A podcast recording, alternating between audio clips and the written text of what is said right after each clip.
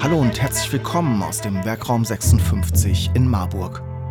Mein Name ist Steffen Schmidt und auf der gelben Couch führe ich Interviews mit Menschen aus Unternehmen in Mittelhessen über Produkte, Gründungen und Geschäftsmodelle. Produziert im Werkraum 56 in Marburg. Die gelbe Couch, der Wirtschaftspodcast aus Mittelhessen. Alle reden von Fachkräftemangel und dass wir diese Fachkräfte aus der ganzen Welt anziehen müssen, um zukunftsfähig zu bleiben.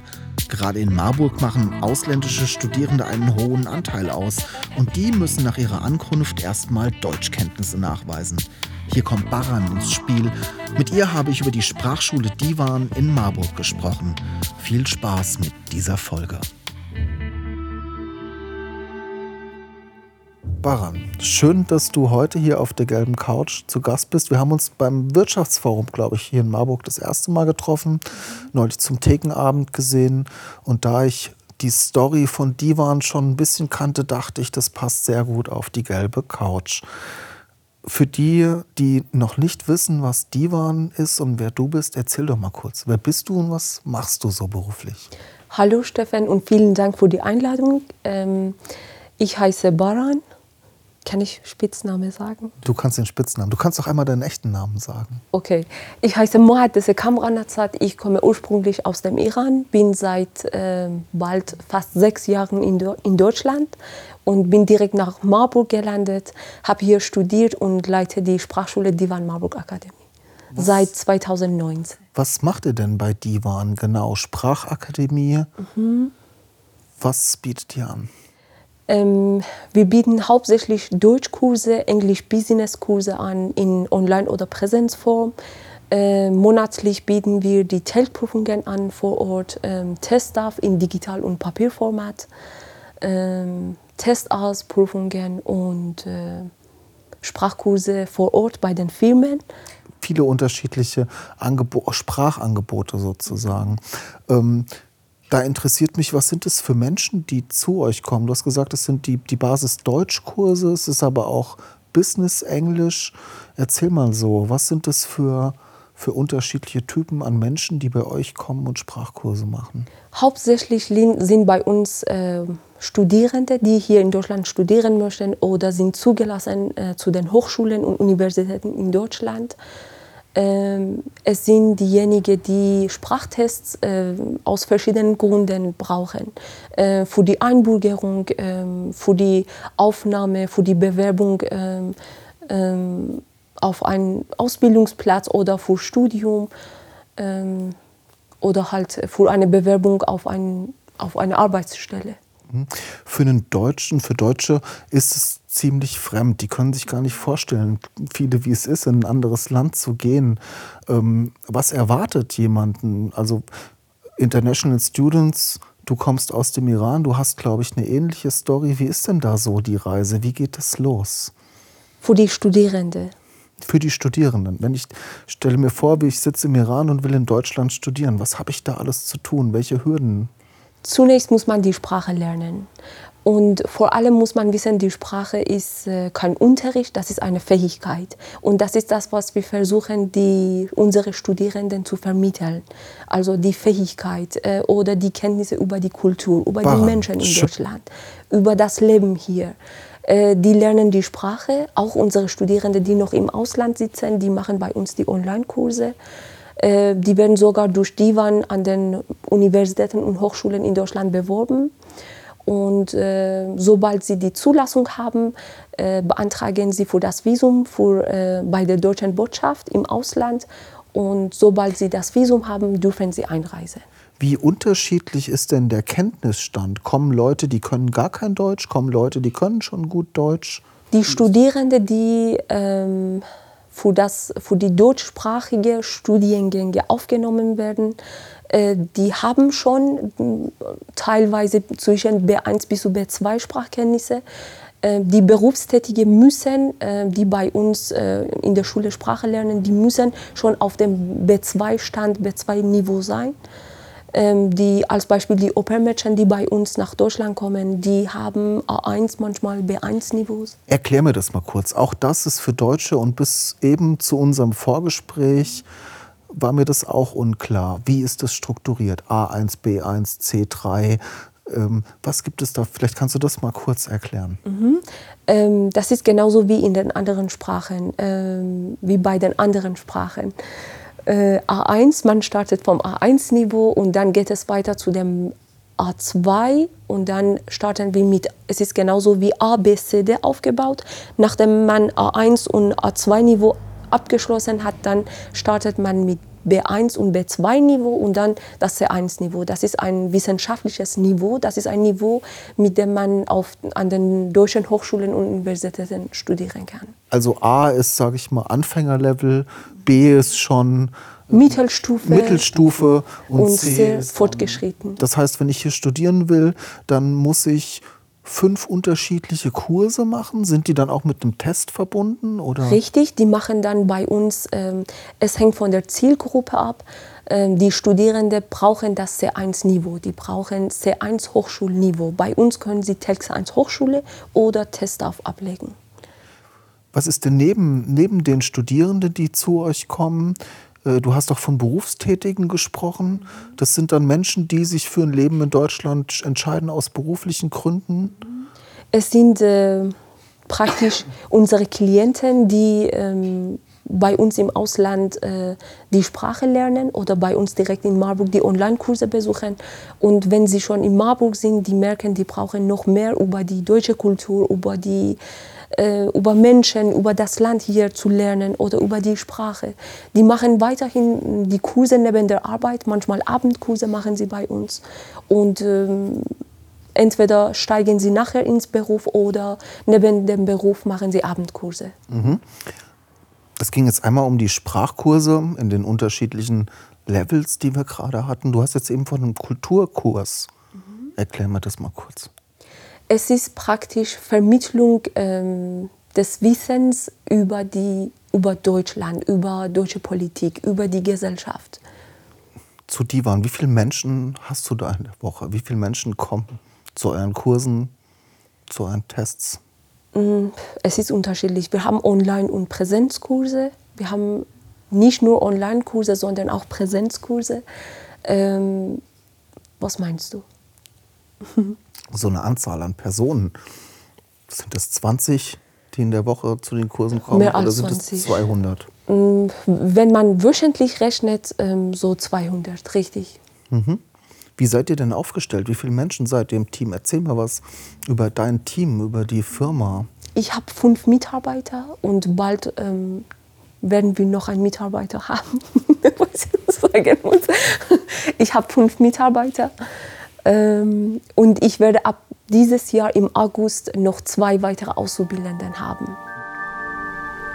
Wir im Werkraum 56 produzieren Videos, Fotos, Podcasts und Texte für Unternehmen, Institutionen und Persönlichkeiten.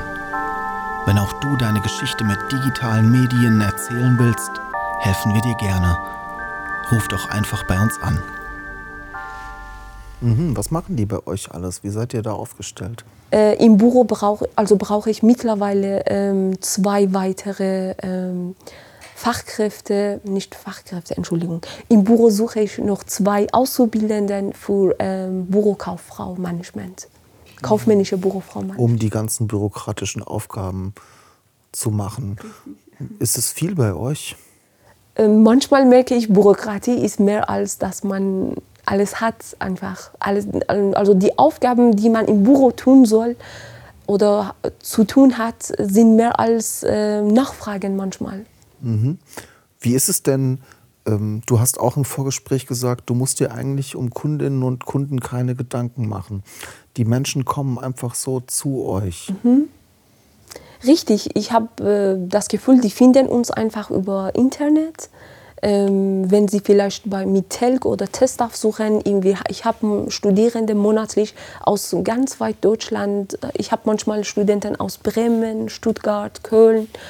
Ähm, genau. Die das dann aus der Ferne machen, die kommen dann nicht nach Marburg. Die machen bei euch einfach den Test online. Nur an einem Tag. Manchmal werden sie auch ähm, mit Übernachtungsmöglichkeiten auch betreut. Mhm. Was bietet ihr denn noch so? Du hast mir erzählt, ich weiß auch von früher, früher wurden auch immer Reisen noch angeboten. Macht ihr sowas noch? Was macht ihr noch drumherum? Du hast vorhin auch bei der Unterstützung zur Wohnungssuche erzählt. Richtig, ähm, wie ich gesagt habe, also die Studierenden, die äh, durch Divan unterstützt werden, die bekommen eine Zulassung von einer Universität, wenn sie die Voraussetzungen erfüllen bei einer deutschen Hochschule und das Visum erhalten. Für die Einreise nach Deutschland werden sie halt unterstützt. Ähm, vom Flughafen bis zu der Wohnung, sie bekommen ein Zimmer von uns. Ähm, praktisch eine, wir bieten, wir versuchen eine Orientierungswoche Woche auch dazu anzubieten. Also ein In komplett rundum sorglos Paket, würde man sagen. Full-Service-Betreuung. Genau. Vor allem, wenn man neu in Deutschland ist. Ja. Ich höre es hier immer wieder von Unternehmerinnen, Unternehmen, Unternehmern, die suchen dringend Fachkräfte, die suchen dringend äh, nicht immer nur unbedingt Fachkräfte, die suchen einfach Mitarbeiter. Bietet ihr auch da was an? Also vermittelt ihr auch weiter ähm, ähm, in den Arbeitsmarkt? Ihr seid so der, der Startpunkt sozusagen für ein Arbeitsleben in Deutschland. Genau, wir versuchen uns mittlerweile auf äh, die Bedürfnisse der Gesellschaft und Wirtschaft zu, Wirtschaft zu spezialisieren. Ähm, aktuell mangelt es an Fachkräften im Bereich nicht nur äh, IT und Technik, sondern auch im Bereich äh, Ge- Gesundheit. Soziale, soziale Berufe, und Pflegeberufe. Gesundheit. Und das ist genauso der Punkt, wo es Menschen betrifft. Ähm, wir haben aktuell laufende Online-Kurse. Bei uns äh, sind äh, bis zu 200, wöchentlich bis zu 200 Pflegekräfte in Online-Kurse. Und die lernen Die deutsche hier Sprache. die deutsche Sprache mit Blick auf die Fachsprache. Fachsprache der, der Pflegeberufe sozusagen. Richtig, genau. Sie werden bei uns nach der Einreise, Einreise direkt, äh, Sie werden bei uns nach der Einreise direkt die Prüfung ablegen und dann werden Sie äh, bei den ähm, Pflegezentren oder ähm, Krankenhäusern vermittelt. Und wer kann das bei euch? Oder habt ihr da speziell einen Mitarbeiter, der genau weiß, wie ist jetzt die Fachsprache der Pflegekräfte in Deutschland? Also da brauchst du ja auch gute Fachkräfte, die hier Mhm, richtig. sehr flexibel und auch mit viel Allgemeinwissen ausgestattet sind, oder? Genau, äh, unsere Lehrkräfte sind teilweise erfahren in dem Bereich ähm, im Fach Medizin und auch Gesundheitswesen und sie haben dazu, ähm, die sind praktisch dazu zertifiziert äh, für die ähm, Pflegekurse. Was, was würdest du dir wünschen, was man noch besser machen kann? Siehst du irgendwelche Missstände, wo du sagen, sagen würdest, ähm, hier könnte die Politik mehr unterstützen, hier müsste die Gesellschaft mehr unterstützen? Ich wünschte mir, die Firmen, ähm, die großen Firmen, vor allem ähm, ihre Mitarbeiter oder Auszubildenden, die aus dem Ausland kommen, mehr in dem Bereich äh, Sprachenvermittlung zu unterstützen. Und da habt ihr auch Angebote sozusagen. Richtig, wir bieten äh, Deutschkurse vor Ort an. Ähm, das heißt, die Fachkräfte, unsere Lehrkräfte fahren zu den Firmen und dort vor Ort in den Geschäftsräumen bieten wir Deutschkurse an.